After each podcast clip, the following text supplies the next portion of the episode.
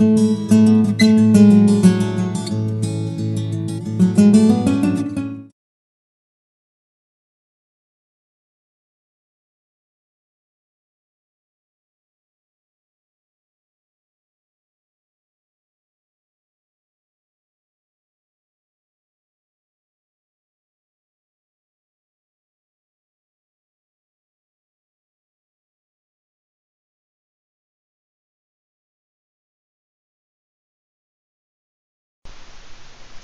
Vale, bueno, como os decía, pues tenemos ahí las diferentes partes de lo que es el modelo y vamos a ver un poco el, el, modelo, el base, que sería el Hero, que es el Skeletal Mesh, que vamos a, al final lo, intentaremos aplicar, ¿vale? A ver si nos da tiempo.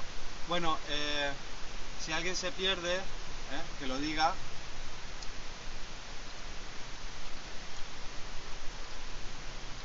Bueno, desde lo que es la ventana de interfaz aquí por ejemplo nos aparecen los proyectos que ya estamos funcionando, que ya estamos trabajando y desde el nuevo proyecto tenemos dos opciones, o bien Blueprint o bien C++.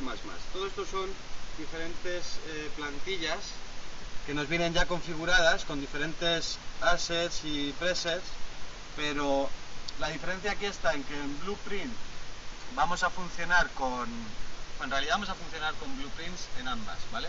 Pero es una manera de arrancar el, software directamente o bien a través del sistema de blueprints o visual scripting que tiene, que es lo que antiguamente se llamaba Kismet, y en C++, en para arrancar desde código. Eh, no sé por qué aquí me aparece esto todavía para instalar el Visual Studio, en principio está instalado, lo tenemos aquí. Eh, ah. bueno, ahora lo vemos. Vale, si nos vamos a nuevo proyecto desde C++, le decimos simplemente código básico, el que está seleccionado. Vamos a hacer una cosa, aquí en Starter Content ¿eh?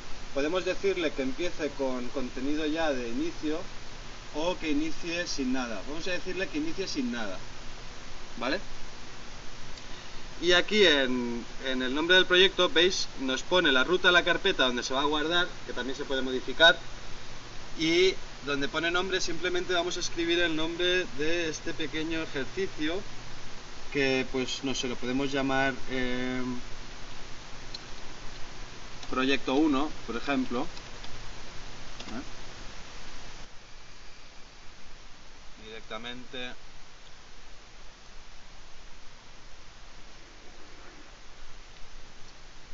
Aquí en esta, en esta pantalla de inicio del, de Epic Games tenemos también un montón de contenido, ¿eh? herramientas, algunos pequeños tutoriales. ¿eh? Y también hay contenido, hay una, hay una pequeña hay una pequeña tienda online también donde se pueden comprar modelos. Hay ejemplos de proyectos.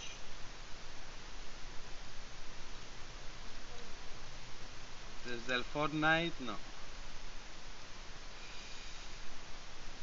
El problema es, veis, desde aquí el marketplace, el problema es que como no tenemos la conexión ahora a internet, no está funcionando, no, aparece. También hay mucho material gratuito, ¿eh? lo digo porque es interesante. Bueno, sí, efectivamente, ya no, ya no nos, ya, reconoce que está instalado el Visual Studio. Eh, ¿A alguien no le sale?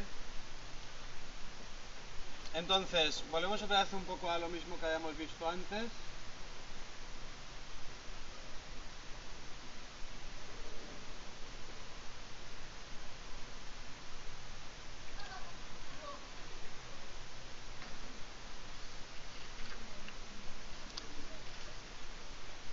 esperamos un esperamos un micro minuto estamos todos tema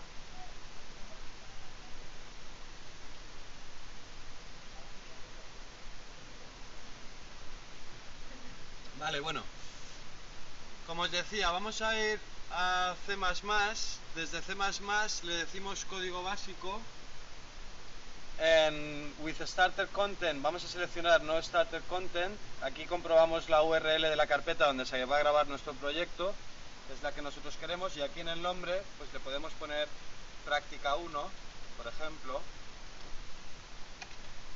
¿Vale? Como práctica. Todo el mundo está ahí, ¿verdad? Y le damos a crear proyecto. Entonces ahora lo que va a hacer va a ser arrancar directamente el Visual Studio con todos los ficheros que genera por defecto Unreal.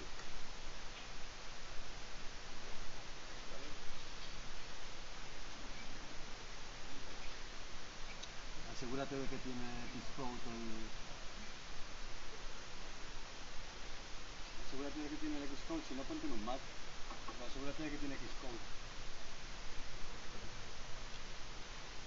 Bueno, veis, este pequeño paso tarda un poco. ¿eh? Ahora vais a ver que cuando compilemos va a tardar también bastante.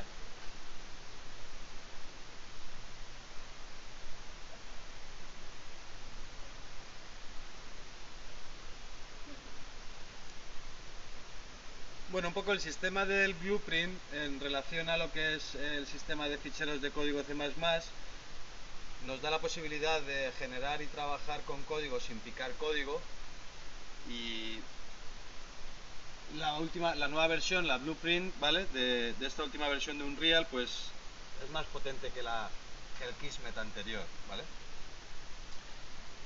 Y bueno, aquí arrancaría, ¿veis? Este es nuestro Visual Studio con práctica 1. Está abriendo el editor también a la par.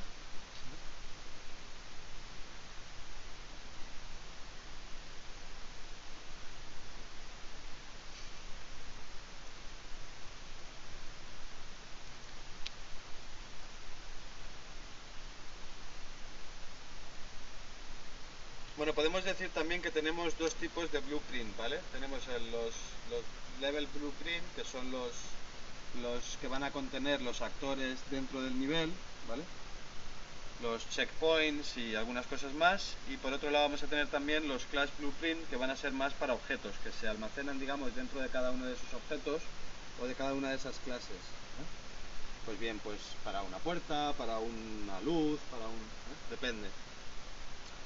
Bueno, eh, si os fijáis tenemos aquí el editor, vamos a ver un momento aquí en, en lo que es el, editor de código, el Visual, el Visual Studio, todavía está preparando los ficheros, lo veis aquí abajo, ¿vale?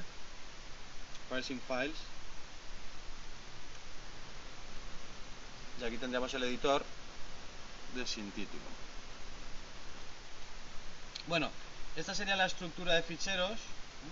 ¿vale? Por un lado tenemos el, engine, ¿vale? Con todo lo que nos trae Unreal Editor 4 y luego tenemos dentro de la, de la carpeta de juegos tendríamos nuestro fichero, nuestro proyecto práctica 1 con todos los ficheros. Dentro de configuración tenemos los dos ficheros ini, ¿vale? De arranque, ¿eh? tanto para el editor como para el engine, ¿eh? las dependencias externas y luego dentro de source tenemos lo que son los ficheros de clases ¿Veis? Y hay uno muy importante que es este, que es el Game Mode, Que es el que define el, modo de juego. Todo esto está sincronizado con la interfaz eh, dentro del programa. Entonces, bueno, normalmente tocamos aquí cualquier cosa o hacemos aquí algo, nos vendríamos aquí a práctica, botón derecho, y le decimos dentro de debug Start New Instance, ¿vale? Sería esta opción. No lo vamos a hacer ahora mismo porque todavía está arrancando. Esto lo que haría sería abrirnos el editor de Unreal, ¿vale? Para continuar trabajando. De todas maneras, como veis, en esta última versión lo abre todo a la par. Entonces, lo que vamos a hacer va a ser venirnos aquí. Espero que no nos dé problema. Bueno, vamos a esperar.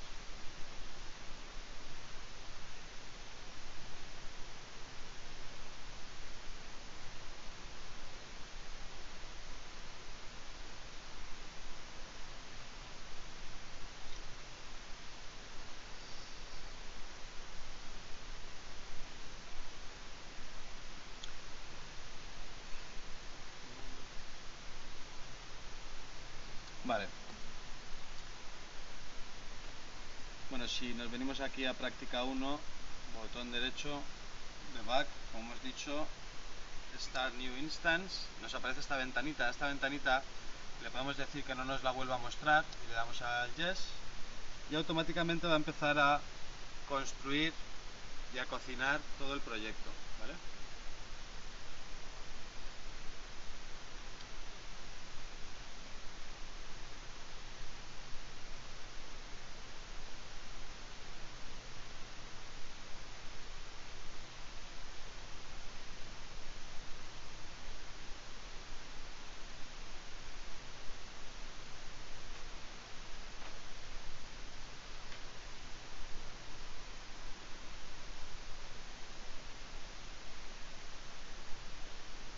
Cada vez que, que, cocinemos o procesemos o construyamos, reconstruyamos el proyecto, que al fin y al cabo es compilarlo, eh, reconstruirlo y compilarlo, eh, cuesta un pelín, ¿vale?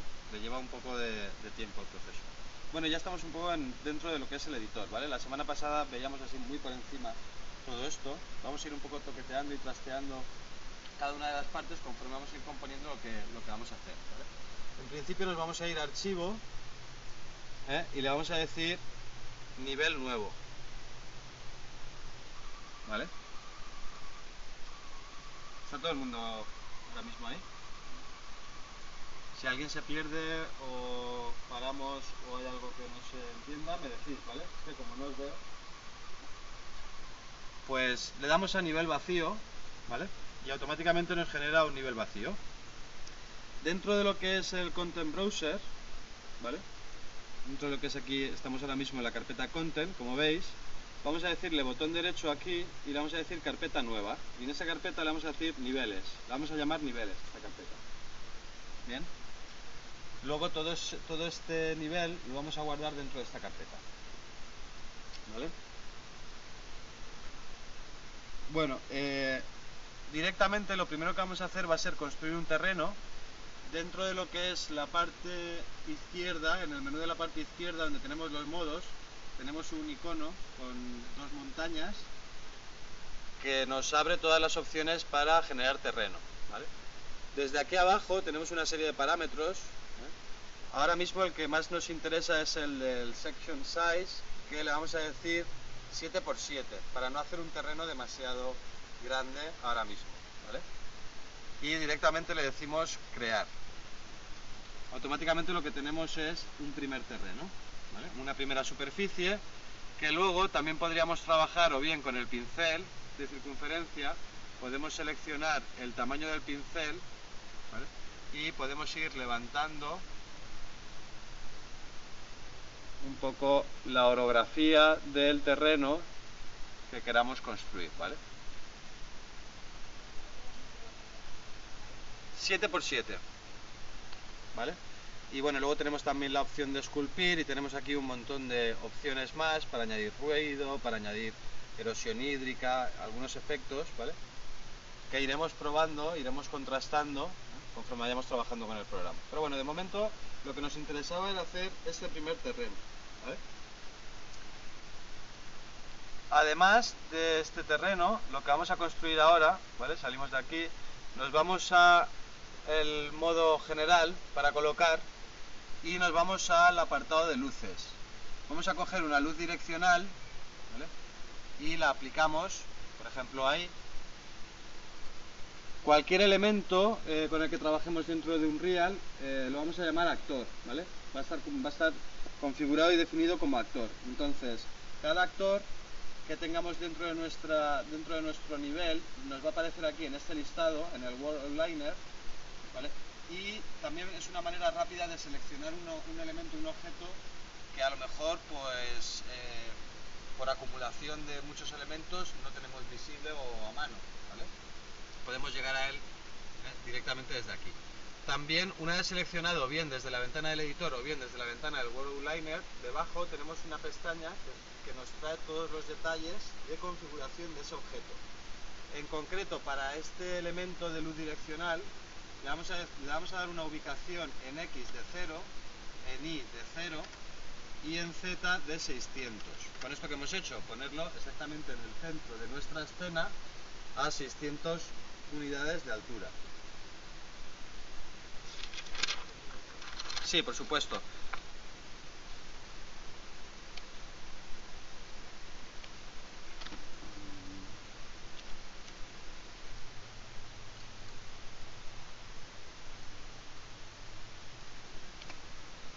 Vale.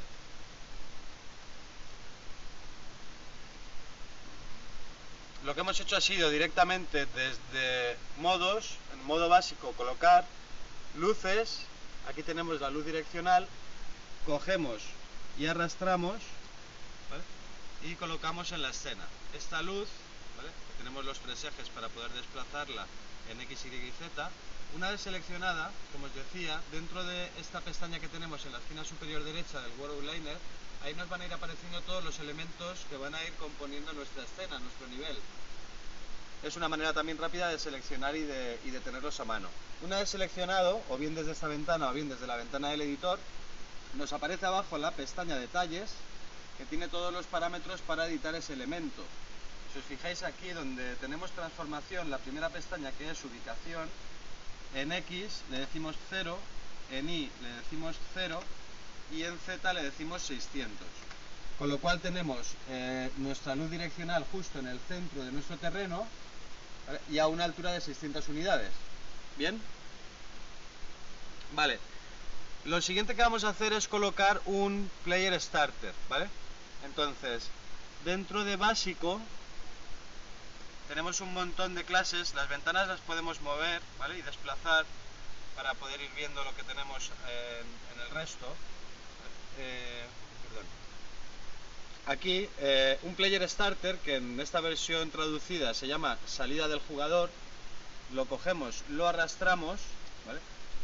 Este elemento es clave porque si no el, producto definitivo no tiene un, inicio, no tiene un lugar de arranque. Esto marca la posición del jugador al inicio de nuestro juego. ¿vale? Una vez seleccionado, vamos a hacer lo mismo que hemos hecho con la luz direccional, lo vamos a colocar dentro de la ventana de transformación en detalles, en X0, en Y0,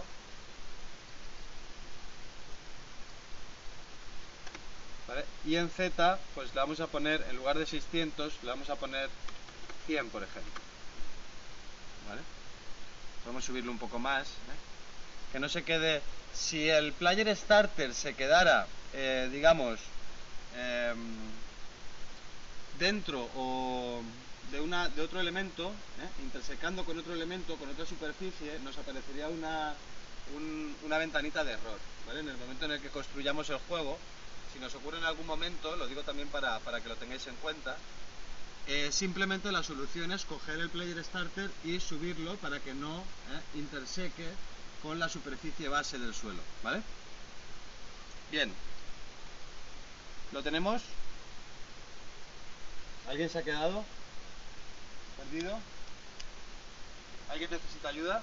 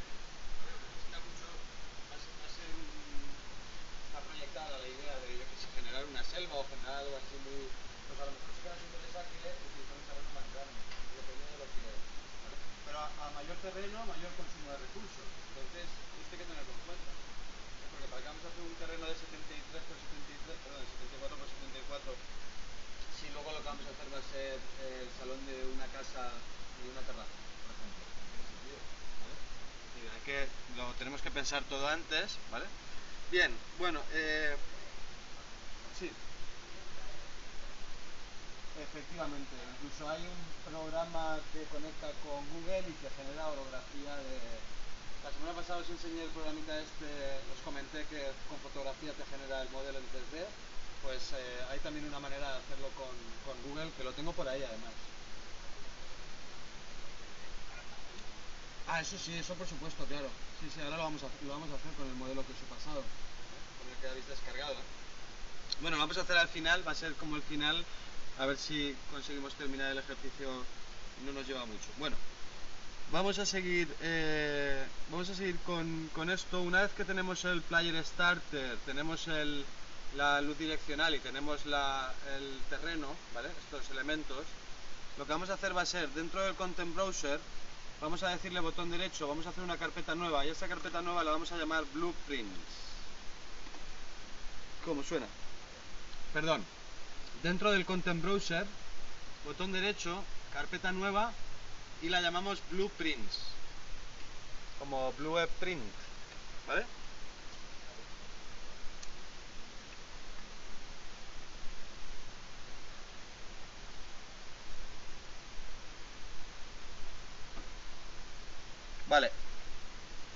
Bueno, estos blueprints, como os decía, van a ser, digamos, la manera en la que vamos a codificar, vamos a generar las interacciones, vamos a generar un poco todo el funcionamiento, ¿eh? lo vamos a hacer a través de estos esquemas gráficos. Entonces, eh, vamos a ir poquito a poco dentro de esta carpeta de blueprints. Ahora lo que vamos a hacer, vamos a darle doble clic y entramos a la carpeta, ¿vale? Y entonces eh, le decimos botón derecho, ¿veis? Y nos aparece todo este menú contextual con un montón de opciones para generar, podemos generar nivel, podemos generar sistema de partículas, materiales o clases de blueprint, ¿vale? Esto es lo que vamos a seleccionar ahora mismo. ¿eh? Hacemos un nuevo blueprint class y nos aparece esta ventana que nos dice escoger clase padre. Ahora es cuando le decimos sí padre. Bueno, eh, dentro de esta ventana lo que vamos a hacer va a ser seleccionar en primer lugar un blueprint de tipo carácter, ¿vale? que va a ser para nuestro personaje y a nuestro personaje le ponemos el nombre que queramos. Eso sí, acordaros luego cuando tengamos que seleccionarlo. ¿vale? Yo de momento le voy a poner, eh, pues le voy a poner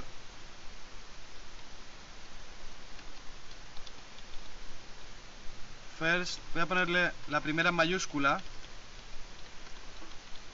first character, ¿vale? Voy a ponerle.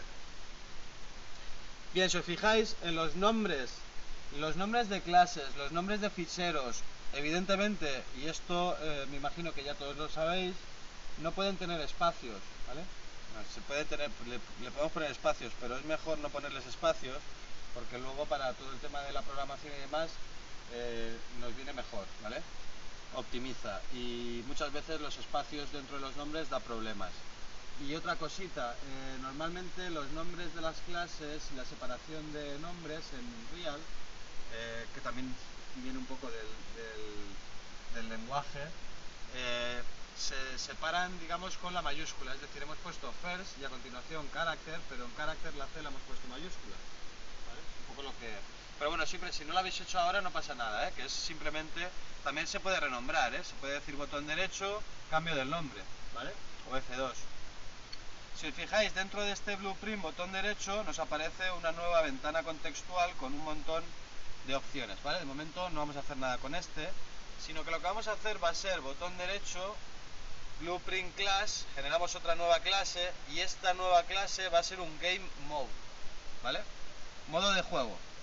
Y esto define un poco todo el, el modo de juego, ¿vale? Que se va a arrancar, donde van a aparecer un poco todas las reglas, un poco todo todo lo que va a controlar, eh, digamos, el actor que va a controlar todo el juego. ¿vale? Le decimos Game Mode y aquí le vamos a decir modo 1 de nombre. ¿vale? Por lo tanto ya tenemos un primer carácter, un primer eh, personaje, ¿eh? y el modo 1 que va a ser el modo de nuestro juego, o el primer modo de nuestro juego. Bueno, sin más, hacemos doble clic sobre modo 1 y nos va a abrir la ventana de este blueprint, ¿vale? Si os fijáis tenemos dos pestañas arriba, aquí estamos en nuestro nivel y aquí estamos en modo 1, ¿vale? Dentro de modo 1 además tenemos la ventana gráfica que nos presenta un poco lo que es el elemento eh, principal ¿vale? del modo de juego.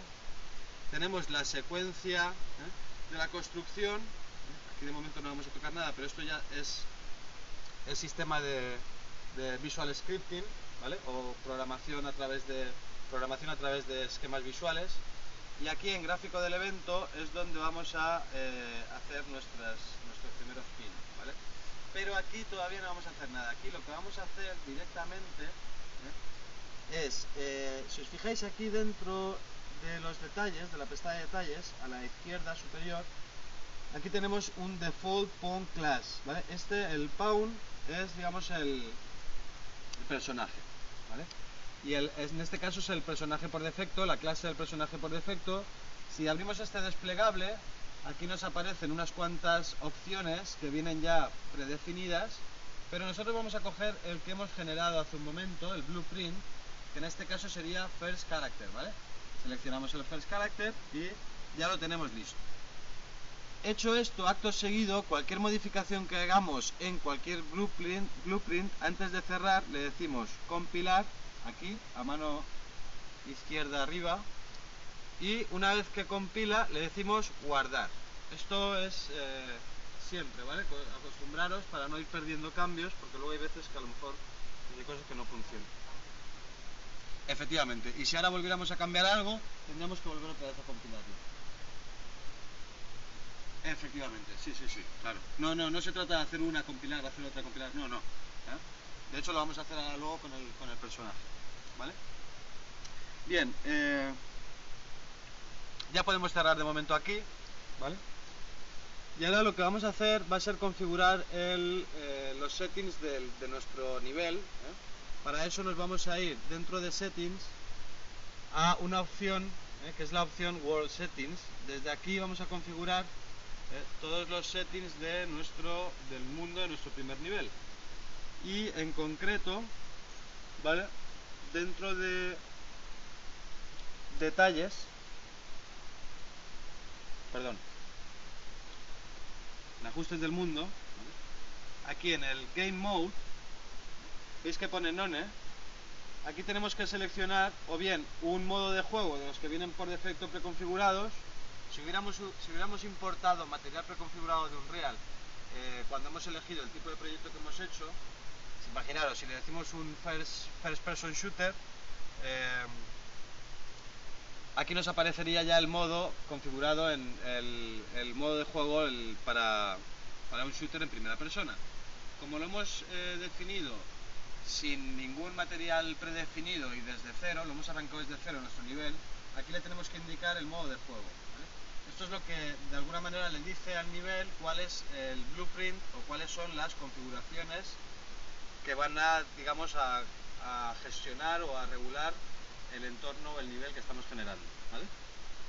Bueno, eh, ahora sí, eh, una vez que hemos hecho esto, vamos a irnos a archivo, le decimos eh, guardar como y dentro de nivel, dentro de la carpeta niveles, y le ponemos aquí el nombre nivel 1, por ejemplo, y le decimos guardar ya tenemos guardado nuestro nivel 1, como veis ya aparece aquí el nombre, y si nos vamos a la carpeta de niveles de contenido tenemos nuestro primer nivel 1, que ya está aquí guardado. Eh, si os fijáis es el mismo icono que si le damos aquí nuevo y le decimos nuevo nivel. Podríamos generar también aquí un nuevo nivel de esta manera, o podríamos irnos a archivo nivel nuevo, como hemos hecho al principio. ¿Vale? Bien. Otra cosa interesante ¿eh? que también tenemos que acostumbrarnos es conforme vayamos trabajando y modificando, aquí tenemos un guardar todo, save all, le damos a save all, nos aparecerá todo lo que tenemos por guardar ¿eh? y le decimos guardar selección. Esto cada, cierto tiempo es interesante hacerlo para tener un poco en cuenta que todo está guardado. Bueno, eh, ahora mismo ya tenemos un primer, ya tenemos la base de un primer sistema jugable y no hemos picado ninguna línea de código todavía. Si le decimos a, primero le podemos decir diseñar para que nos cocine nuestro, bueno, vamos a tener aquí un pequeño problema, un momentín. Ah, mira, aquí es que lo cogió.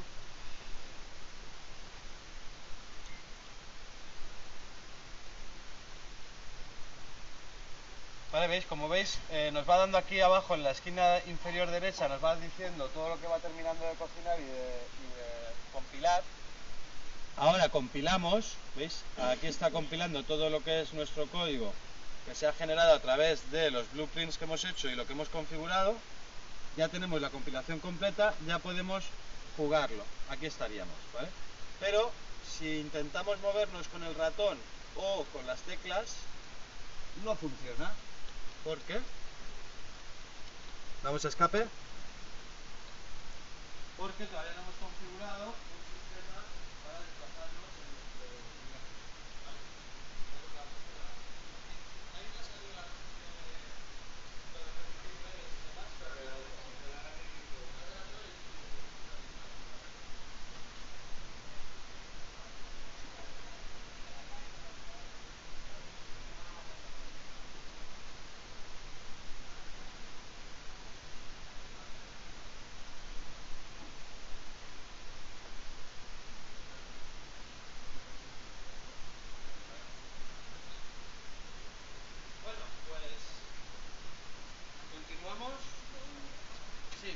¿Alguien se ha perdido?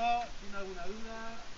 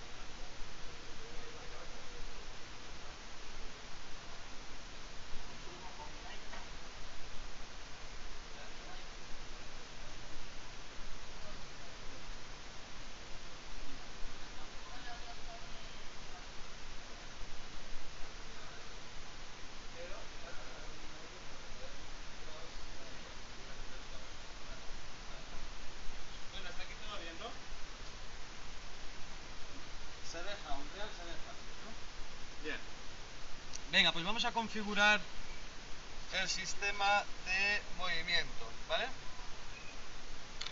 Bueno, ahora para, para, veis, fijaros, lo que os comentaba antes, si el player starter interseca con la superficie, nos va a aparecer una ventanita que nos dice bad size, que nos está indicando que aquí hay un error. Eso es simplemente subimos hacia arriba. Volvemos otra vez a construir, diseñar en, en la traducción, y a compilar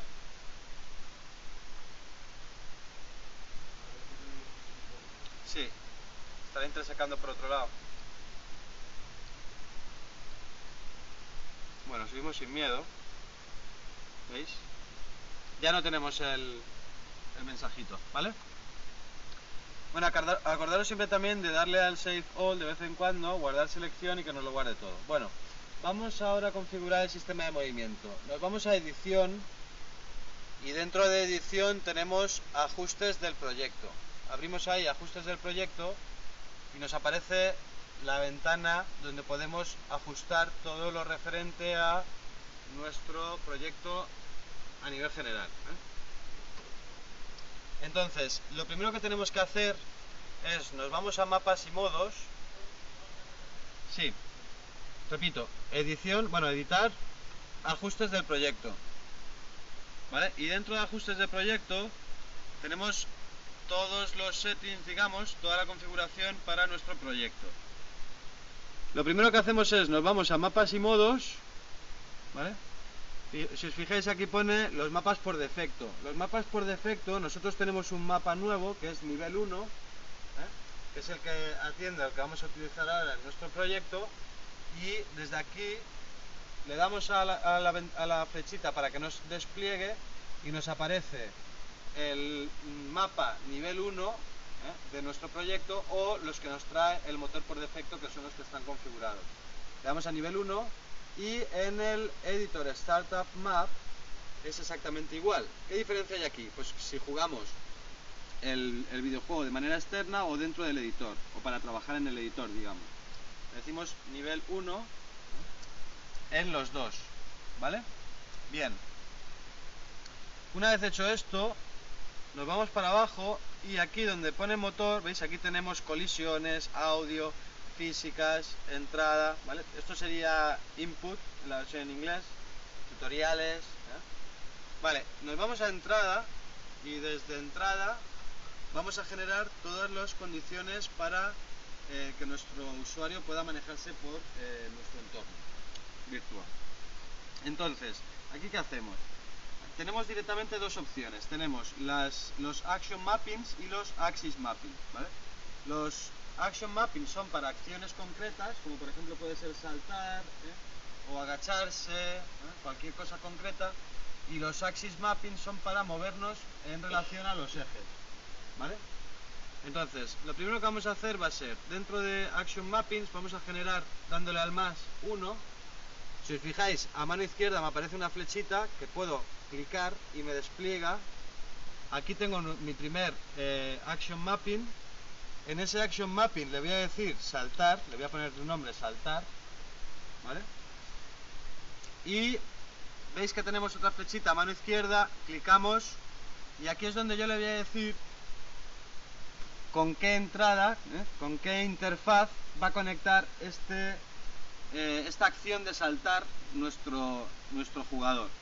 Podemos utilizar o bien Gamepad si estamos trabajando para alguna consola en concreto, el keyboard, que es lo que vamos a utilizar ahora, o el mouse. ¿vale? Entonces si abrimos keyboard para saltar, le vamos a decir barra de espacio. ¿Bien? ¿Todo el mundo ahí? Perfecto.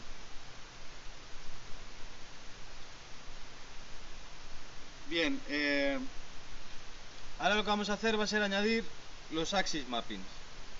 Añadimos uno primero. Este se va a llamar adelante. Pulsamos la flecha para que nos lo despliegue y en el selector de interfaz le decimos keyboard y nos vamos a la W. Bien. Además vamos a añadir otro aquí, ¿vale?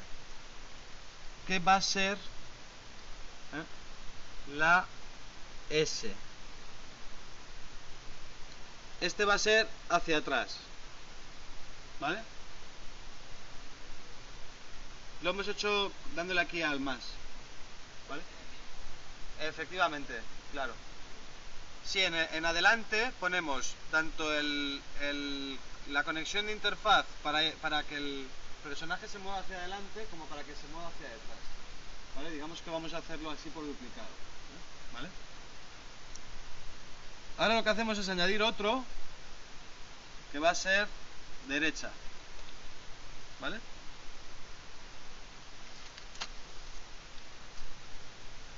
A este derecha le vamos a poner...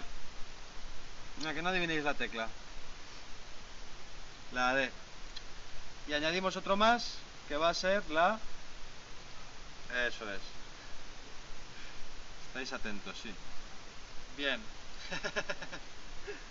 vale, y ahora vamos a añadir otro dentro de Axis Mappings, ¿eh? aquí arriba, en el más. Y a este le vamos a decir mirar, ¿vale?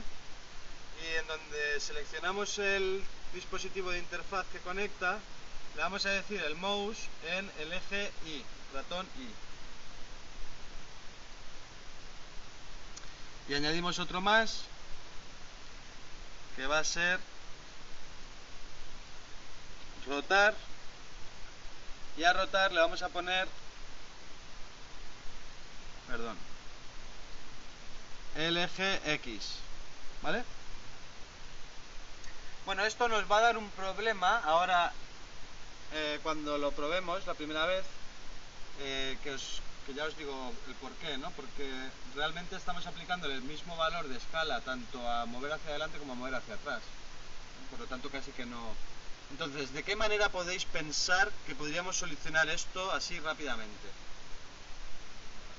Cambiando el valor a menos 1, efectivamente.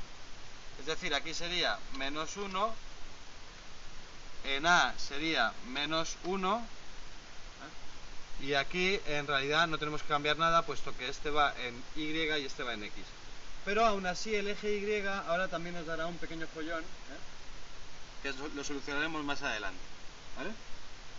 Bueno, pues ya tenemos, esto lo tenemos controlado, luego volveremos aquí, cerramos, ¿vale? Y seguimos justo aquí. No, no, no hace falta. No hace falta guardar ningún log ni nada. ¿eh? Vale, un momento. eh. Bueno, vamos a hacerlo así, aunque igual luego. Igual nos da un problema, ¿vale? Y es que eh, ahora mismo no recuerdo si cuando hemos generado el blueprint de First Character y del modo 1 teníamos seleccionado el Player Starter o no, ¿vale? Pero bueno, lo vamos a comprobar ahora. Si no, pues volveremos otra vez y lo haremos todo, ¿vale? No está un poco... Vale, eh, bien. Lo que vamos a hacer ahora ¿eh? es eh, generar un, un elemento para nuestro personaje. Bueno, si le decimos guardar todo, ¿vale? Le decimos diseñar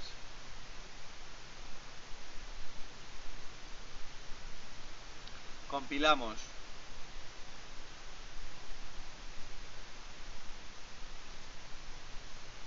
y reproducimos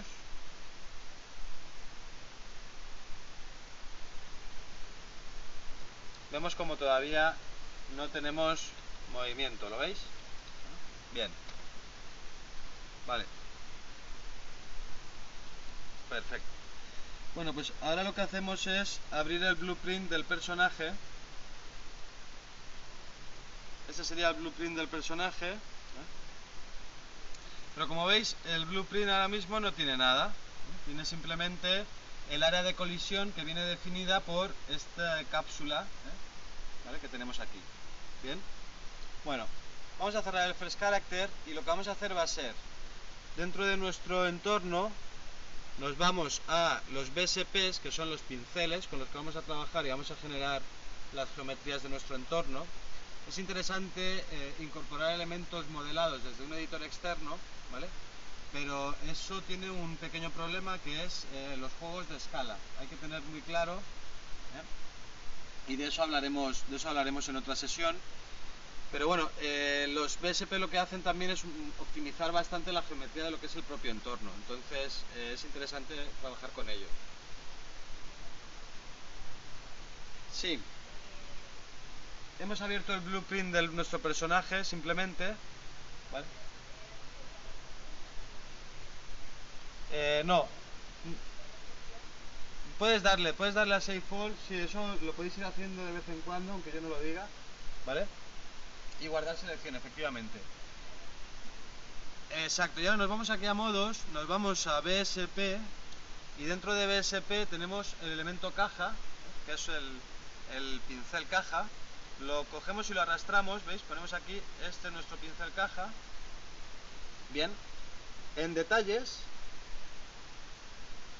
aquí abajo veis donde tenemos los brush settings ¿eh? o los ajustes del pincel en X le vamos a decir que sea 50 en Y que sea 50 y en Z 200, está bien aunque luego lo tendremos que volver a escalar seguramente. Vale. Bien, aquí lo tenemos. Todo el mundo está ahí, ¿no? vale. Bueno, eh, ahora sí que venimos aquí abajo. Fijaros aquí abajo en donde tenemos el brush settings al final veis tenemos una pequeña flechita hacia abajo que si nos ponemos encima nos dice show advance. Clicamos ahí y tenemos la opción de crear malla estática. Con esto vamos a convertir este pincel en una nueva malla estática. Nos aparece esta opción y aquí antes de decirle a crear nueva malla estática le decimos botón derecho crear carpeta nueva. La llamamos modelos. Y dentro de la casilla de nombre de malla estática, sin borrarlo del static mesh, que luego nos acordemos que es un static mesh, le decimos, por ejemplo, eh, dummy. ¿Vale? Y aquí sí, seleccionado modelos, le decimos crear malla estática. Bueno, si os fijáis, nos da un problema aquí en este elemento, ¿eh? nos veis que dice invalid map settings ¿eh? recortado si nos venimos aquí a mano derecha donde pone static mesh veis que aquí tenemos el modelo de lo que acabamos de crear de esta malla estática le damos doble clic nos aparece el editor de la malla estática ¿eh? aquí podemos también editar y trabajar ¿eh? podemos ver el trazado de líneas bueno en fin podemos eh, modificar normales, mapas UVs, podemos sacar aquí algunas cosas. Desde esta ventana trabajaremos también bastante. Pero lo interesante aquí ahora es, veis, tenemos un Light Map Resolution que está en cero. Esto no puede estar en cero para un Static Mesh. Le damos un valor de 4, por ejemplo. Le decimos guardar. Y cerramos. Automáticamente, veis, ya no nos aparece ese aviso de error dentro de nuestro elemento. Bien, como ya hemos generado nuestra malla estática y si nos vamos aquí dentro del Content Browser a la carpeta niveles, perdón, a la carpeta modelos, veis que tenemos nuestro primera static mesh, nuestro primer modelo ahí almacenado, esta la podemos seleccionar, ¿eh? le decimos suprimir, perdón, estoy eliminando la carpeta, no me eliminéis la carpeta, eliminar, pinchar el elemento, suprimir y lo eliminamos, ¿vale? Seguimos teniendo nuestro nuestra static mesh perdón, en modelos para utilizarla cuando queramos. Esto digamos que sería, podríamos decir, una clase.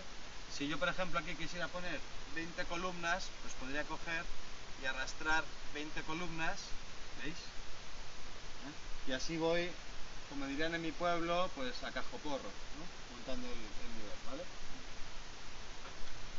Claro,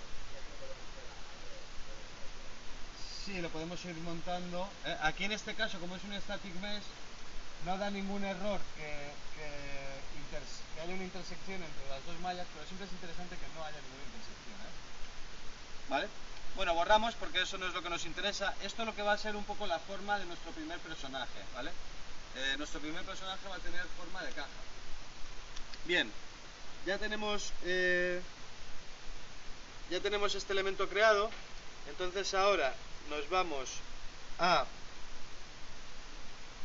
Blueprints, hacemos doble clic sobre eh, eh, First Character o el, el, primero que os habéis generado. Si os abre la ventana de esta manera, ¿vale? Con la class default, podemos decirle aquí Open Full Blueprint Editor y nos aparece todas las tres, las tres pestañas de las diferentes ediciones que tenemos del elemento, ¿veis? Nos vamos a ventana gráfica ¿vale? Y aquí, en componentes, le decimos añadir componente y le vamos a decir que nos añada un static mesh. Ese static mesh le voy a llamar dummy, ¿vale? Como veis, nuestro componente tiene tres cosas. Tiene el componente flecha, que indica la dirección eh, hacia adelante, y tiene una malla heredada, que es la que marca la colisión, ¿lo veis? Todo esto está dentro de nuestro componente cápsula, que es a su vez el first character, que es el nombre del blueprint que yo le he dicho, ¿vale? Que va a ser nuestro primer personaje. Bueno, pues si seleccionamos Dummy, que es esta malla estática que acabamos de añadir como componente, aquí a mano derecha tenemos Static Mesh, ¿veis? Y donde pone ninguno, si desplegamos esa ventanita, tenemos nuestro Static Mesh Dummy que acabamos de generar y guardar previamente, lo seleccionamos y si os fijáis ya tenemos nuestro Dummy como personaje principal, como main character. Vale, eh, lo único que, como os decía, esta, esta cápsula lo que marca es la colisión, es decir, cuando nosotros, eh, nuestro personaje tropiece con cosas, pues ese tropiezo lo marca esa, esa cápsula. Si os fijáis, la caja es un poco más grande, entonces nos vamos a venir a escala y le vamos a decir 0,8 en X y 0,8 en Y y 0,8 en Z, ¿vale? Y ahí ya tenemos más o menos la caja bien ajustada a nuestra cápsula de colisión, ¿vale? ¿Perdón? Efectivamente, queda dentro, sí. ¿Vale? La cápsula es lo que marca la colisión, lo que define la colisión de nuestro objeto. Entonces ahora le decimos compilar, guardar, eh, cerramos, chiste fácil. Y bueno, ahora, ahora, eh, ahora que ya tenemos nuestro elemento, aquí todavía no lo vemos, ¿verdad? En este, en este entorno todavía no lo vemos. Pero ahora lo que sí que vamos a hacer, aunque ahora mismo guardemos todo y le decimos diseñar, compilar y jugar, seguimos sin poder movernos y tampoco nos vemos porque evidentemente estamos en primera persona. No, hemos cambiado tampoco la cámara. ¿vale? Pues bueno, pues vamos a definir los movimientos. Nos venimos aquí al first character, doble clic sobre este blueprint y aquí sí que nos vamos a la pestaña gráfico del evento. ¿vale? Como veis aquí tenemos tres eh, por defecto que nos intentan un poco aleccionar cómo funciona el sistema. Vamos a seleccionarlas y a borrarlas de momento. Y lo que vamos a ir es añadiendo nuestros, eh, nuestros eh, comandos o funciones de movimiento que hemos definido previamente en el World Settings desde editar, perdón, ajustes del proyecto, ¿vale? Todo lo que hemos definido anteriormente. Entonces, sobre la cuadrícula, botón derecho, aquí nos aparecen todas las acciones, funciones, etcétera, que vienen por defecto ya establecidas en el motor y aquí y, bueno, las que nosotros vayamos generando. Entonces, si nosotros hemos generado adelante, yo aquí en el buscador pongo adelante, ¿veis? Fijaros que tenemos la función valor de eje adelante y el input adelante. Este icono es el de input, ¿vale? Lo que vamos a hacer es un input primero. El input, es decir, cuando le demos a la tecla de la interfaz de usuario que estamos utilizando para interaccionar, es una entrada, un input. Acordaros que desde aquí editar ajustes del proyecto en entradas, ¿vale? Estos son inputs, ¿ok? Y aquí está todo lo que hemos definido, aunque parezca que no, ¿veis? Tenemos saltar y tenemos todos los demás. Vale. Bueno, eh, este input adelante va a tener ahora mismo, ¿eh? aquí lo que vamos a hacer es un, buscar un input axis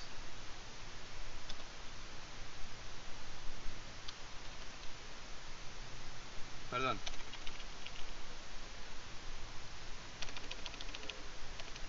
todo... Sí. Vamos a añadir un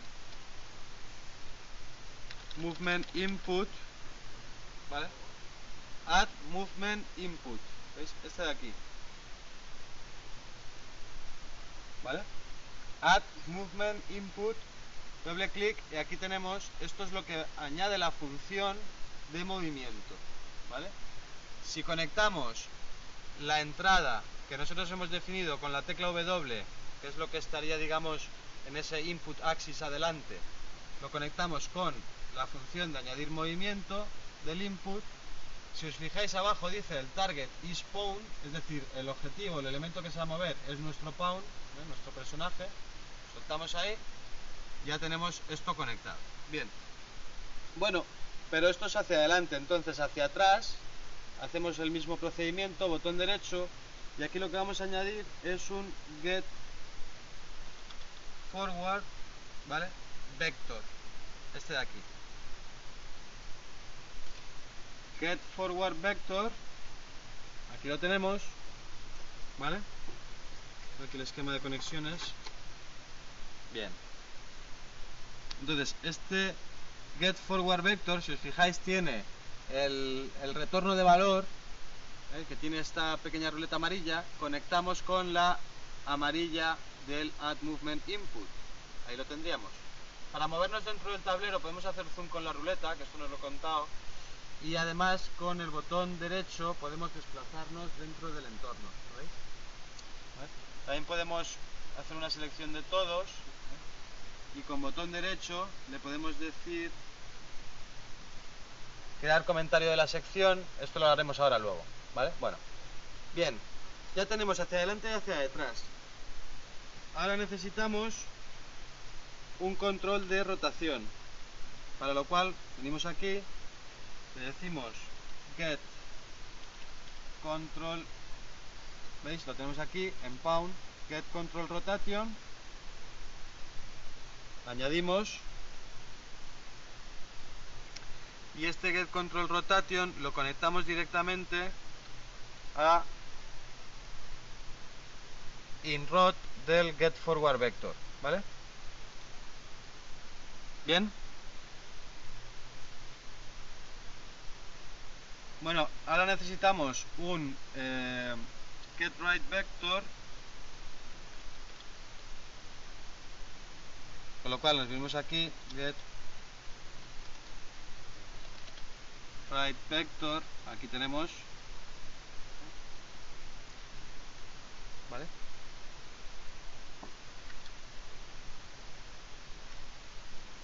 Y este lo conectamos a su vez a este. La rotación con él gira a la derecha. Vale. Directamente desde aquí. Con el get right vector, efectivamente. Vale. Si ahora decimos botón derecho y añadimos otro add movement input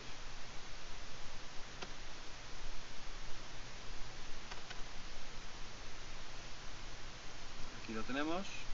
Exactamente igual que el anterior. Este amarillo como hemos hecho antes lo vamos a conectar a su controlador amarillo ¿vale? y lo que nos falta, tenemos el axis adelante, lo que vamos a hacer va a ser añadir input axis derecha, que es el que hemos generado antes, ¿veis? Aquí, Si decimos input axis, nos muestra todos los inputs de eje que hemos generado antes. Tenemos adelante, que es el que gestiona adelante y atrás, y derecha, que es el que gestiona izquierda y derecha. Entonces añadimos el derecha, que lo tenemos aquí, y este a su vez va a conectar con este add movement input ¿vale? y este valor de aquí que se me olvidaba conectarlo aquí también lo conectamos con el valor de escala escalable es decir este valor escalable perdón el derecha derecha a este add movement input ¿vale? Y el de aquí arriba se me ha olvidado también igual. Si fijáis aquí lo que tenemos es un valor escalable. Este valor escalable lo que va a pasar es que se va a escalar conforme nosotros ejerzamos una entrada de teclado a través del el input adelante que hemos generado. Es decir, cada vez que nosotros pulsemos la tecla, la tecla W, este valor escalable va a aumentar, por lo tanto va a ir hacia adelante. ¿Vale? Y cuando lo hagamos a la inversa, que le hemos dado el valor negativo, va a hacer exactamente lo contrario. Bueno, aquí tendríamos el esquema... Ha costado, ¿eh? El esquema de movimiento de nuestro personaje. Pues esto todavía hay que mejorarlo.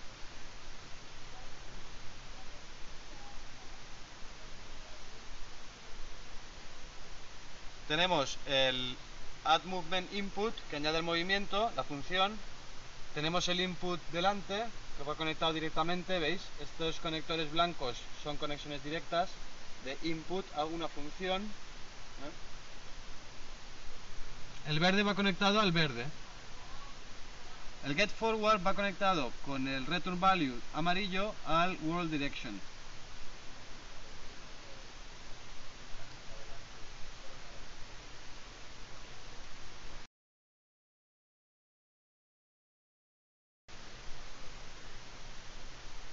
Claro, porque el, el back forward vector nos va a servir para, para, ir hacia adelante y hacia atrás y el get right vector nos va a servir para ir a derecha e izquierda. Hemos condensado todo en un...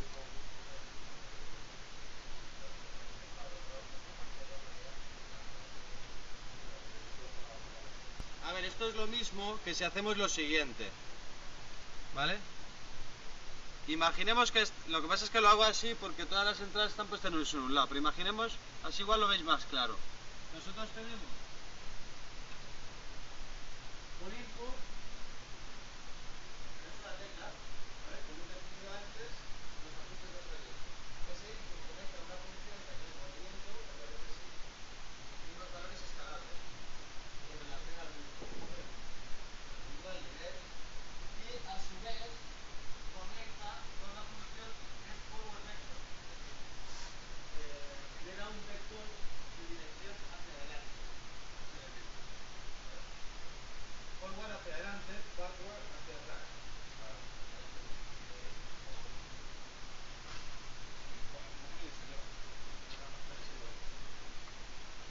Entonces lo que pasa es que claro, así se queda un poco liado todos los cables, ¿vale? Bien, si os fijáis, lo que ocurre es que tenemos la rotación, ¿eh? ¿veis? La rotación enlaza con los dos, tanto hacia adelante hacia atrás como a izquierda a derecha. ¿Por qué creéis que puede ser esto?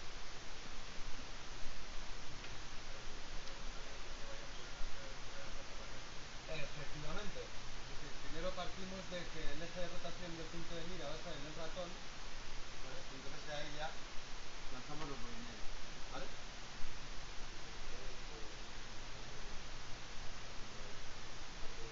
Sí, podríamos haber empezado desde el ratón.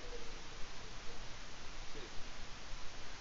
Sí, al final el orden de los factores en este caso no altera el producto. Lo único que alteraría el producto es la manera en la que están conectados. También es bastante sencillo porque si os dais cuenta va todo por colores. Entonces, tú tienes un valor de eje y tienes un valor escalable en, el, en la función del movimiento. Y los dos van en verde. Entonces, sabes directamente que este tiene que conectar con este, no puede conectar al amarillo. ¿Vale?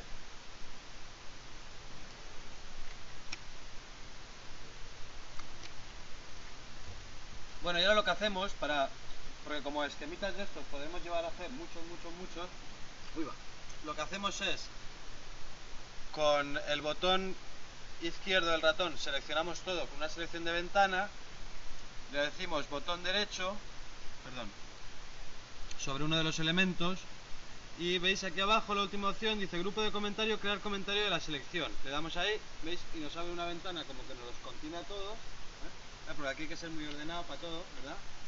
Eh, y aquí le podemos poner, por ejemplo, eh, movimientos básicos. ¿Vale? Ya lo tenemos. Compilar y guardar. ¿Vale? Bien, ahora que nos falta, ¿qué hemos configurado que nos falta? Saltar, mirar y rotar, ¿vale? Pues exactamente lo mismo. Fijaros, desde aquí le decimos saltar tenemos aquí el input saltar, ¿veis? Ya tenemos el input saltar, ponemos mirar, nos aparece el input mirar y le decimos rotar, creo que era rotar rotación. Rotar. Ahí lo tenemos, ¿vale? Entonces ahora cada uno de estos va a tener una función concreta. En el de saltar, por ejemplo, vamos a buscar aquí jump, ¿vale? ¿Veis? Y ya tenemos aquí. Vamos a añadirlo como función. Vamos a añadirlo como función, ¿vale? Las funciones siempre llevan esta F así. Sí, el jump. Y conectamos. Cuando presionamos el input saltar, función saltar, tal cual. Este no tiene más. Ahora, los ejes de mirar. Estos sí que tienen un input axis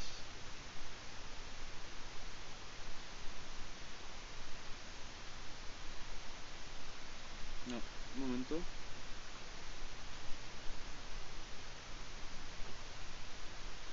Perdón. Add controller y es pitch. ¿Vale? A ver. ¿Y por qué controller no me coge? Add controller. Perdón. No, eh, un momento, ahora. Depende si es inglés americano o inglés británico. Vale, aquí tenemos el pitch input, ¿vale? No es que no salía porque tenía seleccionado el jump. No sé si os habéis dado cuenta. Al tener seleccionado el jump y hacer la búsqueda no me estaba mostrando ninguno. Vale, add controller pitch input. Exactamente igual. Vamos a conectar uno con otro esto lo que nos va a generar el pitch input es el, movimiento de, rotación del ratón para mirar. ¿eh? Y el axis value al verde. Y el de rotación, este va a ir sobre el eje, ¿qué eje teníamos este? Sobre el eje Y del ratón. Y ahora vamos a añadir otro, selecciono. Y aquí es add input no, perdón. Add chao. ¿Sabes lo que es chao? Y A W. ¿Eh? Una película que se llama Mandíbula. ¿Vale? Para rotar ponemos la mandíbula. Bueno, creo que me he colado. Pero vamos a dejar así. Creo que va a funcionar. Bueno, lo seleccionamos todo, botón derecho sobre uno de ellos, crear comentario de la selección y aquí decimos, por ejemplo, control ratón o movimiento movimiento mouse, que queda como Bien, compilamos, guardamos y ahora esto lo podemos cerrar de momento. Nos vamos a nuestro nivel, le decimos Save All, guardamos selección le decimos diseñar en realidad si le damos a reproducir ya nos lo va a coger le decimos reproducir y ahora ya se mueve, ¿veis? Con el ratón si le doy W voy hacia adelante si le voy a la S voy hacia atrás si le voy a la A voy hacia un lado y si le doy arriba WD voy en diagonal o WA voy en diagonal y si corro, corro mucho, corro mucho y me caigo, tal, me he caído y ya no puedo volver. ¿Vale? Escape. ¿Y ahora dónde estamos? Pues nada, una manera muy fácil de volver otra vez a encontrar dónde estamos. Pues venimos aquí, por ejemplo, landscape, doble clic y ya tenemos aquí el landscape. Y ya pues me muevo y me posiciono en el landscape. Ese es el problema que antes os he dicho que íbamos a tener, ¿vale? Entonces, ahora, para corregir eso, vamos a decirle editar, ajustes de proyecto, y dentro de ajustes de proyecto nos vamos a ir otra vez a entrada, y dentro de entrada, aquí abajo, ¿vale? Veis que tenemos también una, una flechita hacia abajo. Le damos clic ahí. ¿Veis? Tenemos la configuración de ejes. Abrimos. Tenemos el ratón en Y aquí, ¿lo veis? Flecha para desplegar. Tenemos varios valores, Death Zone, Sensitivity, bueno, esto se puede modificar también eh, más adelante si es necesario, ¿vale? Y aquí en invertir clicamos y listo. ¿Lo veis todos? Perfecto. Cierro entonces, le digo Save All, guardar selección y hacemos un pequeño descanso, si os parece.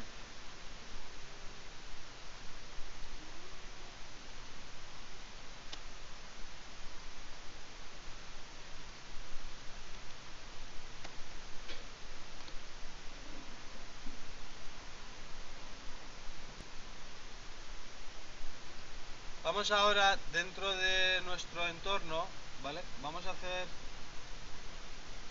primero vamos a seleccionar nuestro nuestra luz direccional.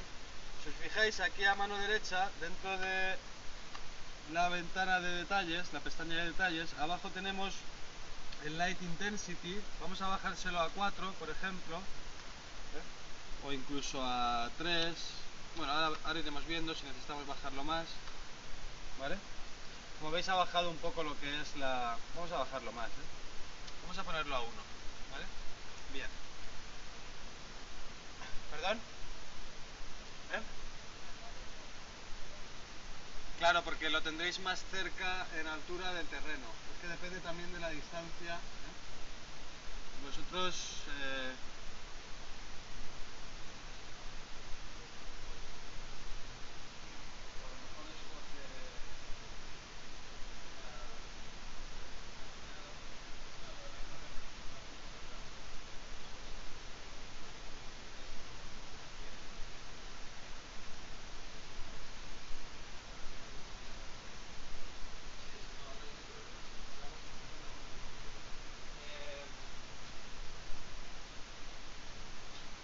¿Sabéis la ecuación de la, de la luz? De la iluminación? Para, para calcular la iluminación, la iluminación, ¿sabéis cuál es la, la ecuación básica? ¿No? ¿Veis? La intensidad de la luz es igual, es inversamente proporcional al cuadrado de la distancia que separa el vector focal y el vector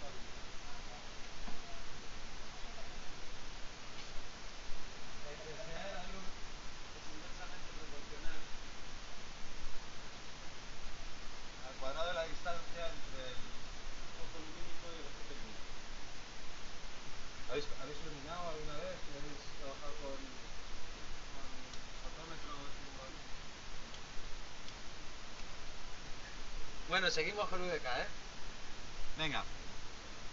Bueno, pues una vez que le hemos bajado la intensidad a la luz, nos vamos a venir aquí a los modos, dentro de luces, veis tenemos una luz que es luz con objetivo, pues esta la vamos a arrastrar y la vamos a soltar, por ejemplo, aquí.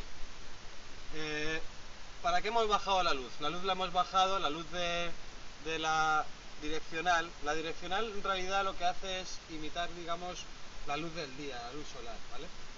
Y esta, por ejemplo, es una luz eh, puntual eh, que ilumina omnidireccional, ilumina en todas direcciones. Eh, lo, la hemos bajado para, para poder ver esta. ¿eh? Entonces, inclusive, yo para que se vea un poco mejor, la voy a bajar todavía más. Ahí está. Y ahí tenemos nuestra luz. La podemos poner aquí, por ejemplo. Sí, ponemos esa. Sí, una luz con objetivo.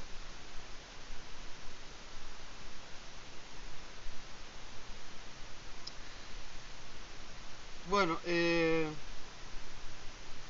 ahora lo que vamos a hacer va a ser eh, intentar generar un trigger, ¿vale? que no tiene nada que ver con el trigo, eh, para que cada vez que se accione ese trigger, ese botón, ese interruptor, ¿eh? trigger es gatillo, se encienda la luz o se apague. Es una interacción básica, pero que resulta interesante.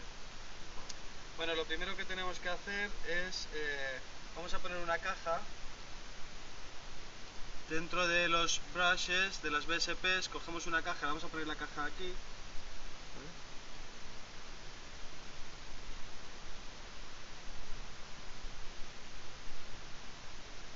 Bueno, ahí está bien.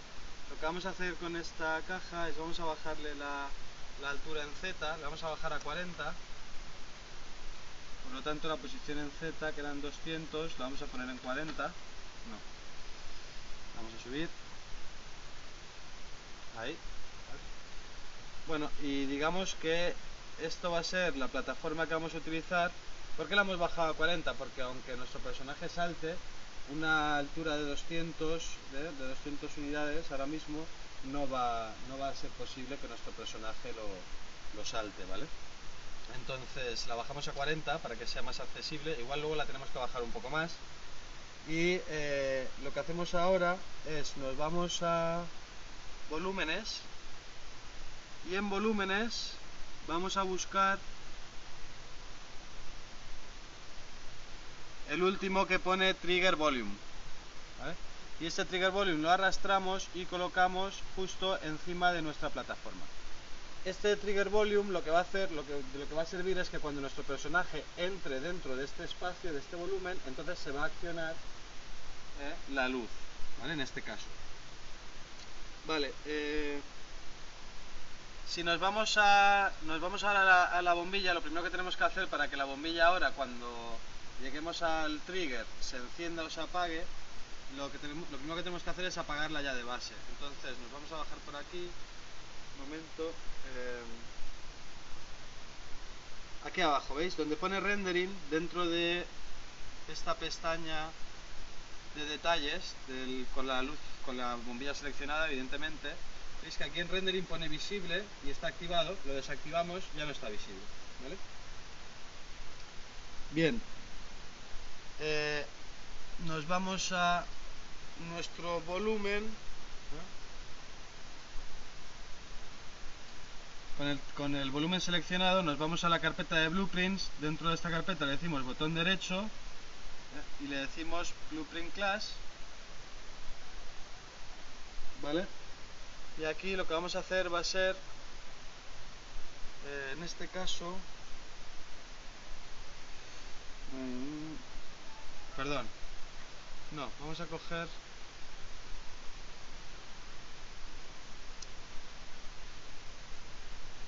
New Level Blueprint, sí. Blueprint y aquí... Eh, mm, mm.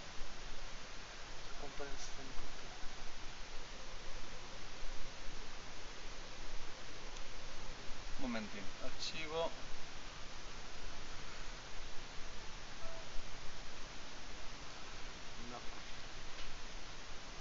blueprint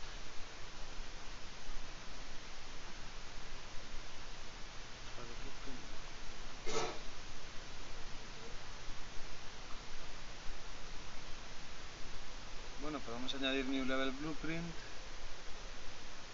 Y el level aquí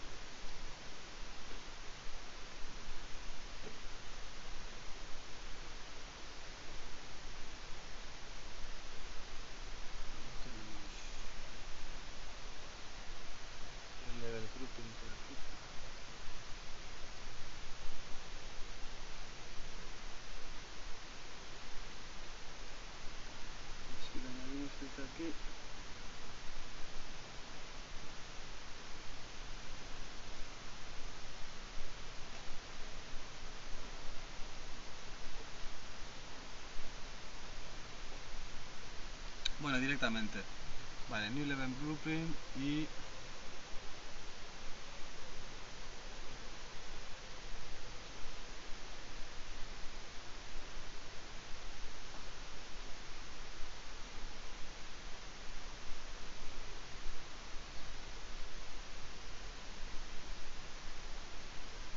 Vale, vamos a decir eh, Component, ¿vale? Y le vamos a decir eh, Trigger.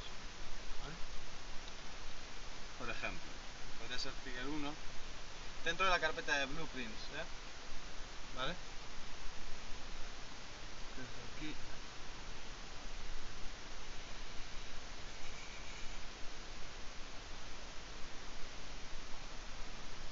Vale. Bueno, si hacemos doble clic sobre este elemento, abrimos el blueprint de este trigger, ¿vale?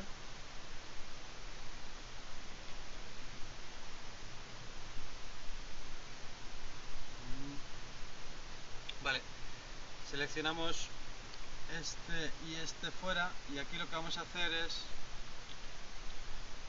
add collision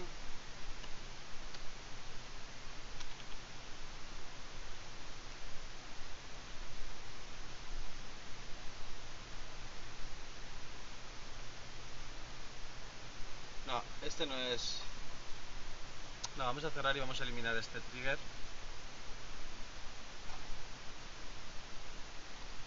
Directamente. Lo eliminamos. Vamos a volver otra vez a generar otro.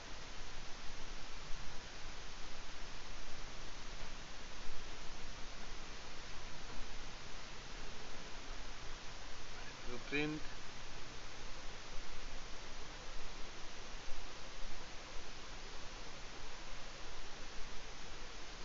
vamos a decir actor directamente. Vamos a ver si así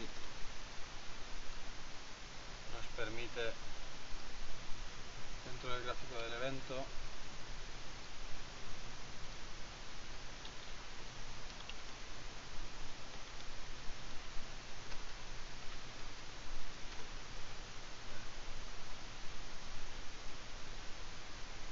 pues.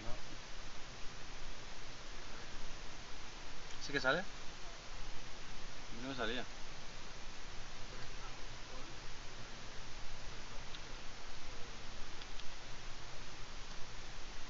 Sí, no, pero no, no es... Ah, Bueno, sí, venga, vamos a utilizar add on evento actor begin overlap. ¿vale? Bien. Vamos a decir compilar y guardar. Eh, nos vamos un momento aquí al nivel, ¿vale? Y seleccionamos la bombilla. Vamos al trigger. Ventana.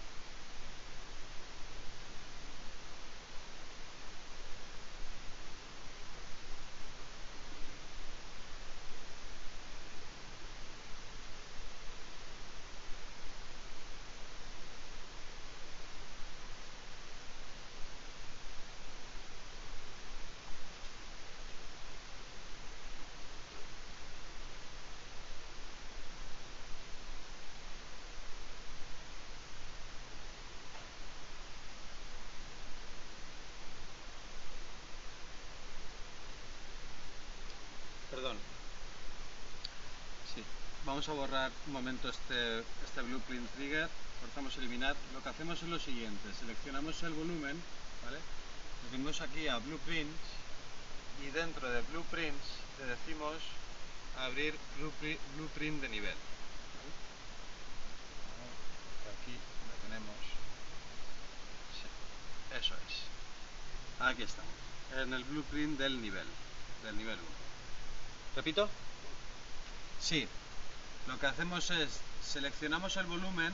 El volume trigger y dentro de blueprints clicamos ahí y le decimos open, perdón, abrir blueprint del nivel. Ahí lo tenemos. Entonces, con el, con el volume trigger seleccionado, que se mantiene seleccionado, desde aquí añadimos una colisión, ¿eh? decimos add call y aquí tenemos add on actor begin overlap, que es el que vamos a utilizar. Tenemos tres tipos, ¿eh? cuando, cuando, se, cuando se, sobre, se sitúa sobre, cuando termina de situarse sobre o cuando golpea. Vamos a decirle cuando se sitúa sobre o dentro. Y eh, dentro de aquí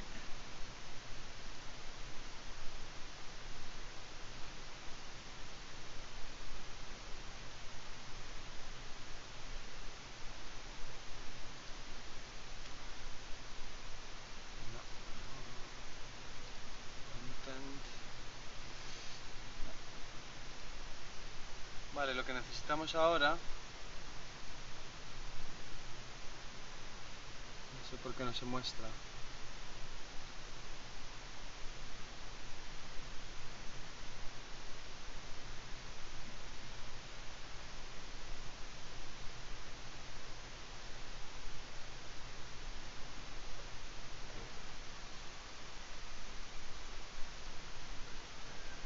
Vale, necesitamos el World Outliner. Lo que voy a hacer va a ser, ¿veis? Saco la ventana así, lo hago pequeño, ¿lo veis? Y ahora lo que hacemos es desde aquí, cojo el point light y lo arrastro aquí. ¿Eh? Ahí está. ¿Vale? ¿Cómo se ha? Vale, repito. A ver, lo que hemos hecho, teníamos el, el level blueprint abierto aquí. Lo que he hecho ha sido pulsar la pestaña y sacarlo para que se minimice aquí encima de la interfaz general. Y lo que hago es aquí dentro del Word Outliner, busco la luz y la arrastro dentro del blueprint, que es otra opción que también tenemos. ¿Vale? Bien.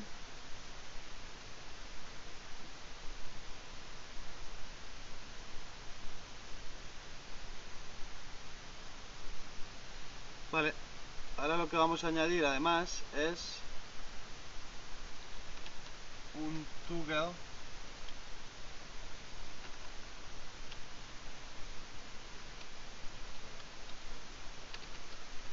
Un momento.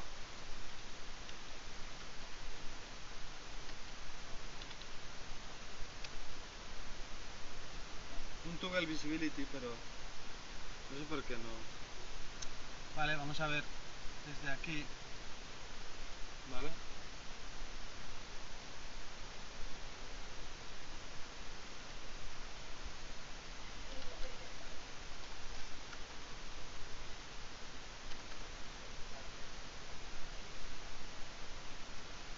Puede ser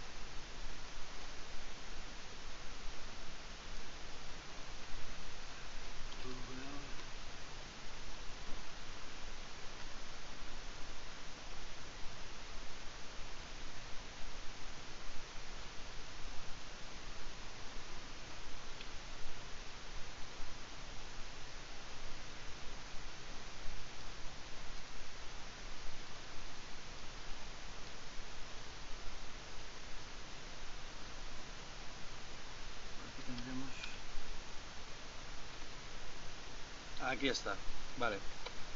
Bien, eh, bueno, ha sido difícil, pero. Bueno, dentro del point light, como veis, si pulsamos desde el point light y arrastramos la, línea conectora, soltamos, las opciones que tenemos aquí son distintas. Entonces aquí sí que, si ponemos TOG de Toggle, ¿vale? Le podemos decir Toggle Visibility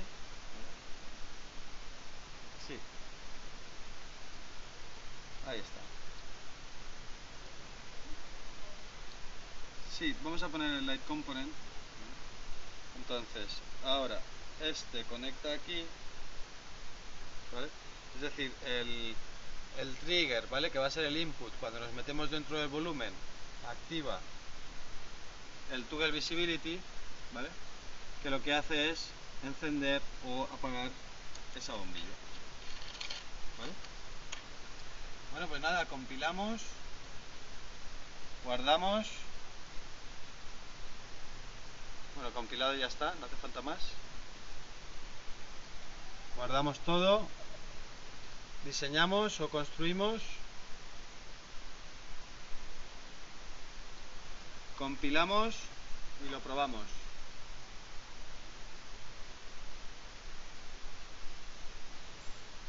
Vale.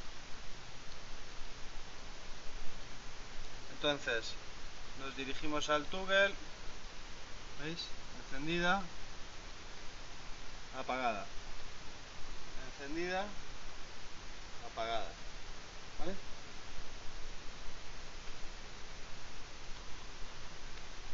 ¿Os ha salido? ¿Sí? Vale, perfecto. Escapamos. Venga, pues ahora eh, vamos a hacer otra cosa antes de... Igual no utilizamos hoy el modelo, pero bueno, eh, tenerlo descargado, guardároslo en el pendrive, pues si no la semana que viene lo descargamos, a ver si nos da tiempo. Eh, ahora lo que vamos a hacer va a ser cambiar el punto de vista, ¿vale? Porque hasta ahora estamos viendo en, primera persona, ¿vale? Entonces ahora nos vamos aquí al blueprint del, eh, first character, o del personaje que hayáis hecho, Bien, entonces estamos aquí en toda la gráfica del evento, nos vamos aquí a la ventana gráfica y tenemos nuestro, nuestro main character. Vale, aquí dentro de componentes, ¿vale? Lo que vamos a hacer va a ser añadir, ¿vale? Vamos a añadir, si os fijáis aquí, cuando le vamos a añadir componente, tenemos también aquí una ristra de componentes. Le vamos a añadir un spring arm, ¿vale? O un brazo que es el que se va a encargar de sostener nuestra cámara, ¿vale? Lo dejamos así con el nombre de spring arm, ahí lo tenemos. Spring arm, como primavera brazo. Exacto. ¿Vale? Si os fijáis, lo hemos creado así tal cual y dentro de la jerarquía es un elemento más, es un componente más, pero eh, ahora vamos a, vamos a ver cómo lo vamos a modificar. Bueno, de momento lo vamos a dejar ahí como un elemento más. ¿Veis? Lo que nos ha generado ha sido esta línea roja, que es nuestro brazo.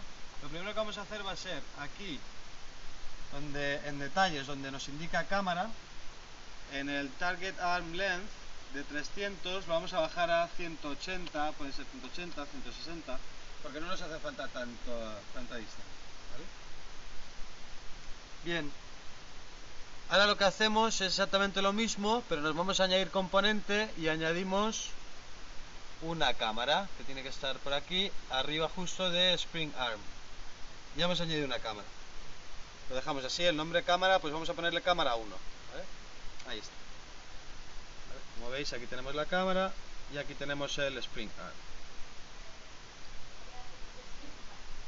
Eh, 180 aquí, nos vamos a añadir componente otra vez y aquí justo arriba de Spring Arm tenemos la cámara.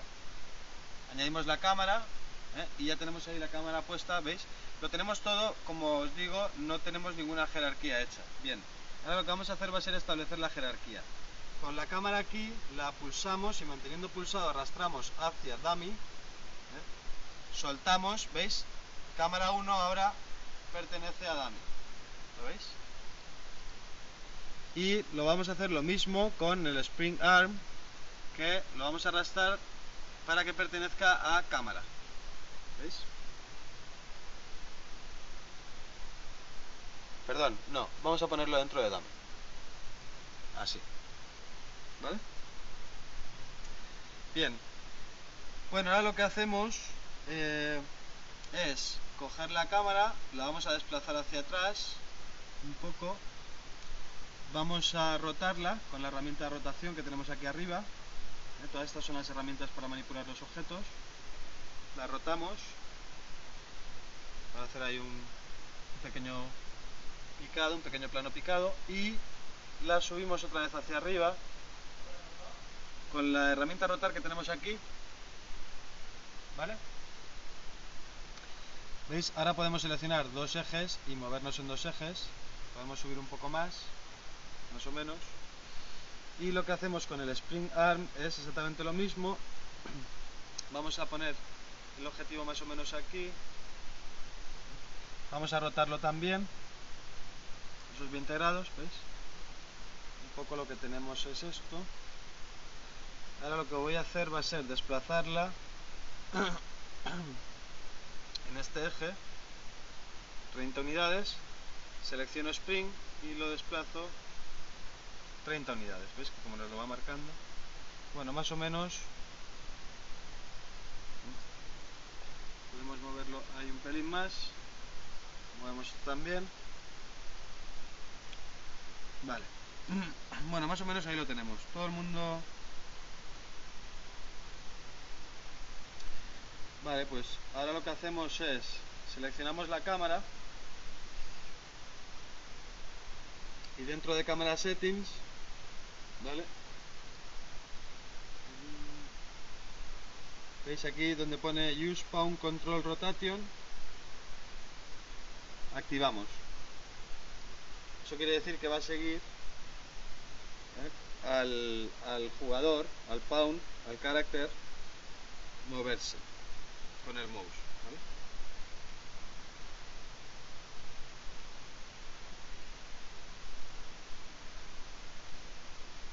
Eh, bueno, compilamos, guardamos, vamos a nivel 1, podemos, esto podemos cerrarlo también, le decimos guardar todo, guardar selección,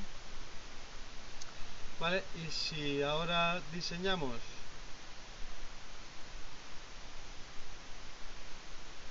Compilamos. Y reproducimos,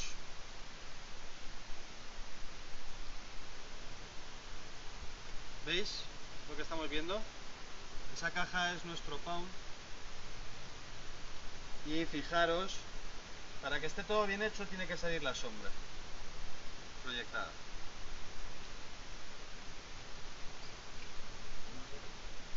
Si no sale, hay algún fallillo por ahí. O a lo mejor es que está, a lo mejor es que está intersecando el volumen del pound con el suelo.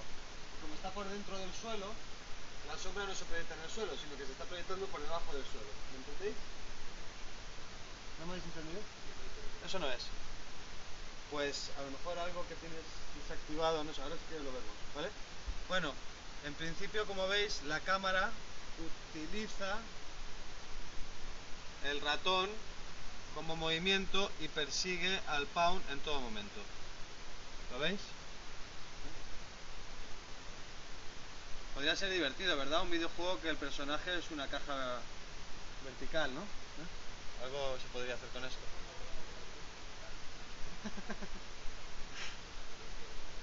¿Vale? Sí. Sí, sí. ¿El de la carne? No. El de la carne no. ¿Veis? Nos subimos encima, enciende la luz. Ahora volvemos otra vez para allá. Vamos a hacerlo desde el otro punto para que se vea.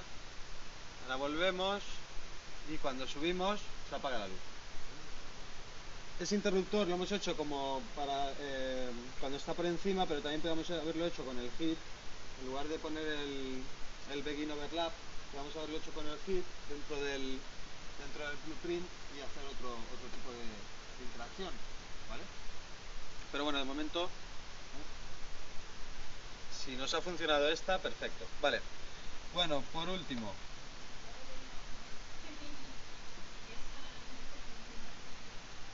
un momento, le damos a, guardar todo.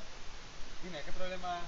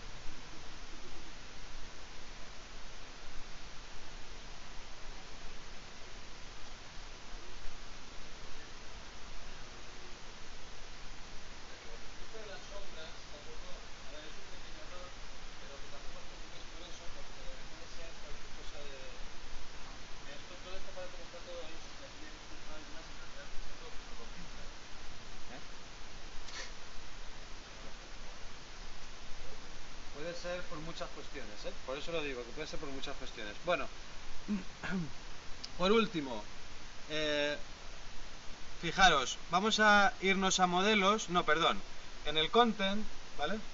Vamos a hacer una carpeta nueva, botón derecho, carpeta nueva, y se va a llamar, eh, se va a llamar actor, por ejemplo. No, actor no, que es muy genérico y es la clase. Vamos a ponerle skeletal, skeletal mesh, por ejemplo, ¿vale? Ahí vamos a guardar todos nuestros skeletal mesh. Bueno, ¿y qué es un skeletal mesh? Pues es una malla que además trae un esqueleto, un esqueleto, eh, que es el que va a gestionar todo el movimiento de la pieza, ¿vale? Entonces dentro de esta carpeta le decimos, eh, desde aquí dentro de esta carpeta le decimos importar, ¿vale? Y aquí nos vamos a eh, Unreal Projects, FBX y cogemos nuestro eh, modelo Hero tpp.fbx. Le decimos abrir. Si nosotros hubiéramos modelado este personaje en 3D Max, lo hubiéramos exportado con el plugin de FBX, lo exportamos eh, en este formato para luego poder importarlo desde, desde UDK. Le damos a abrir y nos aparece esta ventana. Podemos decirle que nos importe las animaciones, ¿vale? Vamos a activarlo, aunque de todas maneras este modelo ahora no va a traer ninguna animación, o a lo mejor nos sorprendemos. Se puede arrastrar también, sí. ¿Vale? Y simplemente le decimos importar todo, importar, le voy a decir importar todo. Nos da un pequeño error aquí, ¿lo veis? Nada. Cerramos. ¿Veis? Y lo que nos ha traído es, por un lado, el modelo, la malla esqueleto, giro TPP. Por otro lado tenemos la secuencia de animación, sí que nos la ha traído, genial.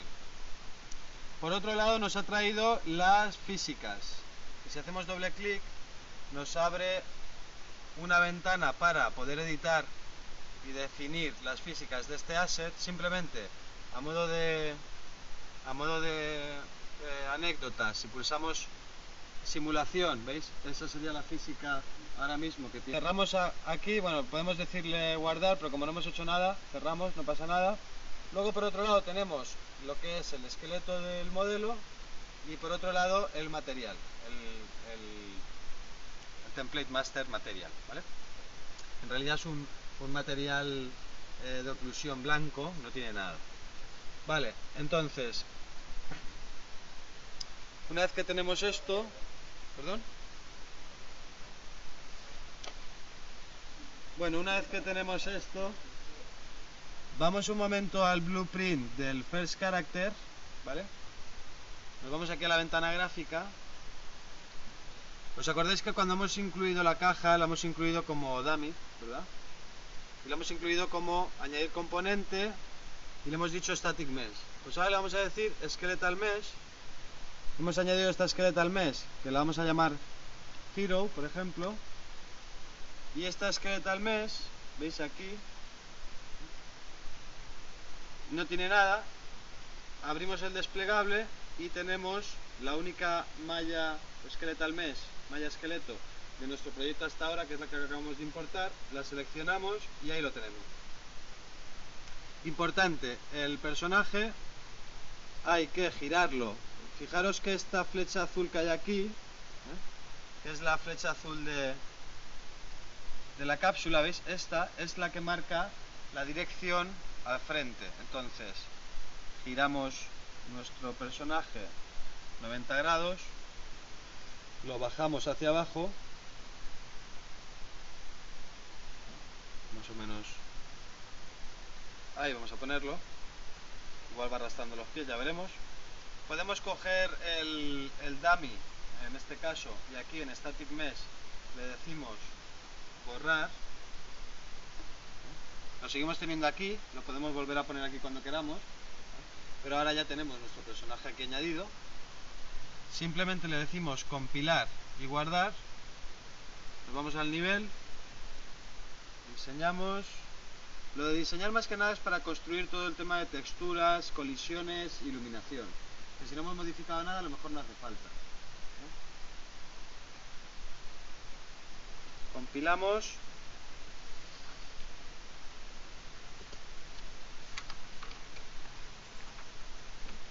vale compilación completa y ahora si jugamos lo que tenemos es nuestro personaje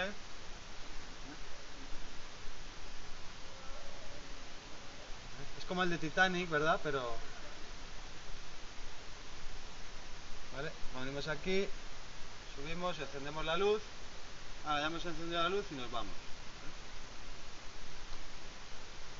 Podríamos hacer exactamente lo mismo si nos venimos al main character, imaginemos que ahora cogemos la cámara y nos la llevamos al frente y la rotamos a la inversa.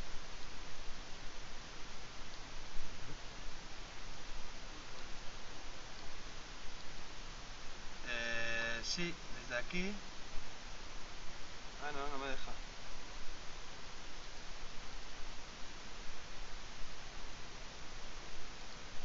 No. Tiene que haber una opción, sí. A ver.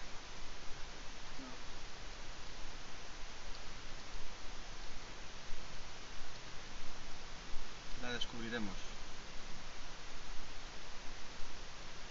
Bueno, pues si cambiamos la cámara, deberíamos de cambiar también el spring arm, ¿vale? Pero yo solamente voy a cambiar el punto de vista de la cámara, compilo y guardo, me vengo al nivel, voy a reproducir sin más,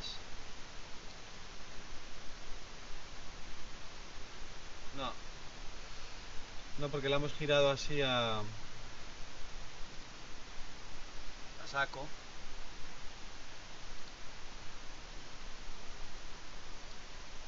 y habría que añadirle aquí el componente aquí, claro, es que el componente se lo hemos añadido antes a la... Para hacerlo bien, tenemos que hacer lo mismo que hemos hecho antes, pero con este personaje, es decir, que la cámara esté dentro de cámara 2, que sea la cámara 2, esta cámara 1 le quito el use pound rotation, y esta cámara 2 sí que la muevo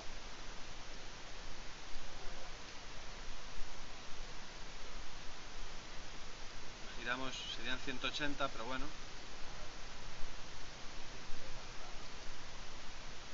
La cámara tiene que estar dentro de Hero, tienes que arrastrarla hasta Hero.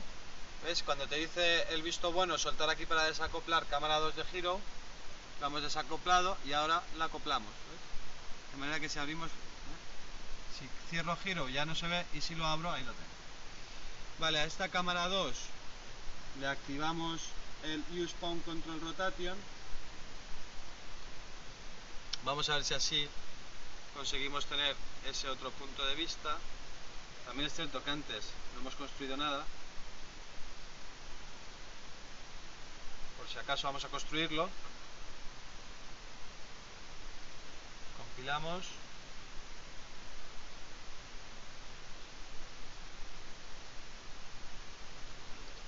Y reproducir. Ahí está. ¿Ya la veis? Nos movemos hacia adelante y tenemos una cámara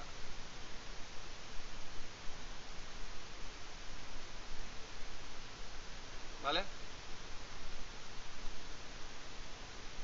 Bien.